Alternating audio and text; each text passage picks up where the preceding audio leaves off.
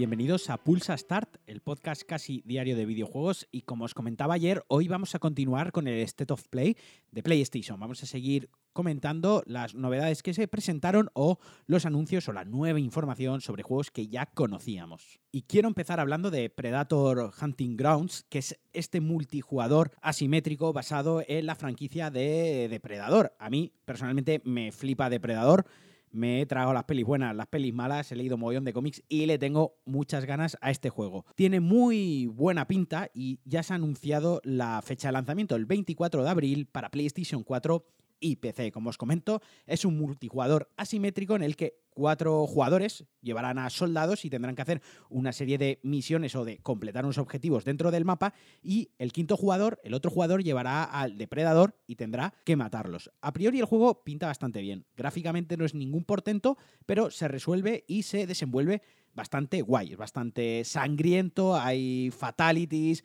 hay movimientos, cuando juegas con el depredador juegas en tercera persona, con los soldados en primera persona, vaya, que tiene buena pinta, pero yo le auguro que va a ser un, batacazo y va a ser un castañón en ventas porque desgraciadamente los juegos asimétricos no funcionan. Parece que todavía no, no lo han entendido que por un juego asimétrico, un juego multijugador asimétrico que funciona, hay 10 que no lo hacen. Quiero decir, al final se va a quedar como en un Evolve, será algo anecdótico, lo jugarán muchos jugadores, o lo jugarán bastantes jugadores de salida. Creo que es un juego que para Twitch o para YouTube puede quedar simpático, pero me da pena porque me huelo que no tendrá mayor relevancia. De todas formas, yo lo jugaré, yo creo que lo jugaré en PC porque, como os digo, soy fan de la franquicia, me mola mucho Depredador y le veo buena pinta. Y una buena noticia para los que les gusta hacer el ganso y es que un Title Ghost Game, el juego eh, que es un juego de puzzles con elementos de aventurilla gráfica en la que mm, manejamos a un ganso, bueno, habréis visto ya mogollón de memes porque salió en Switch y empecé hace mes y medio,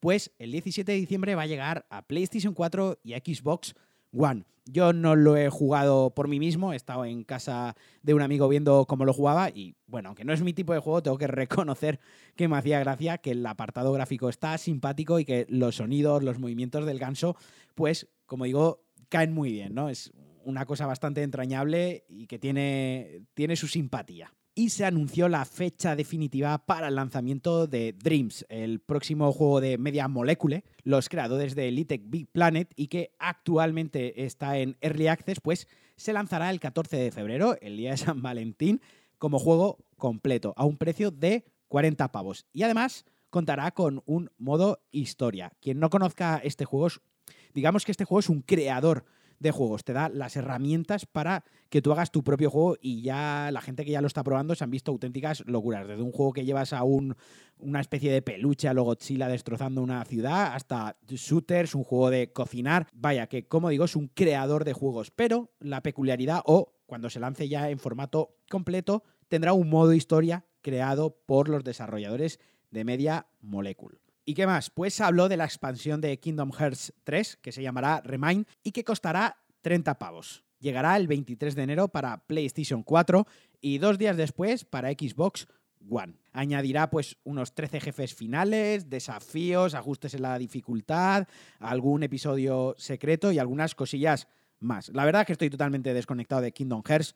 Intenté jugar a Kingdom Hearts 3, lo empecé dos veces, me pareció una mierda infumable de juego, me pareció un coñazo y que no ha sabido adaptarse a los jugadores que, lo jugaron en su día. O sea, es como que los jugadores de Kingdom Hearts hemos madurado, pero el juego no ha madurado al mismo ritmo o al mismo nivel. Todas aquellas personas que, han estado entusiasmadas con el juego de más o menos de mi edad, tengo la percepción de que ha sido nostalgia pura, que, que en realidad el juego no les ha gustado tanto y creo que se ha estancado y que sigue estando dirigido a un público más infantil. Vaya, como lo estaban las entregas originales, simplemente que el público de aquella época pues ha crecido y parece que el juego pues no ha evolucionado de la misma manera. Y bueno, he aprovechado el tema este del DLC para meterle mierda gratuita a Kingdom Hearts, que es una cosa que me gusta mucho hacer.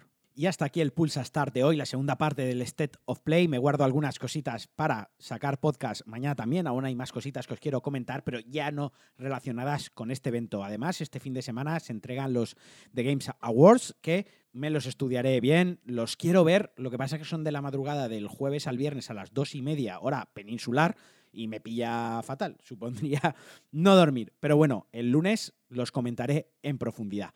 Os mando un abrazo muy fuerte. Ya sabéis que me podéis seguir en redes sociales y si os apetece, si os sentís animados, me podéis dejar un comentario en vuestra plataforma de podcast favorita. Adiós.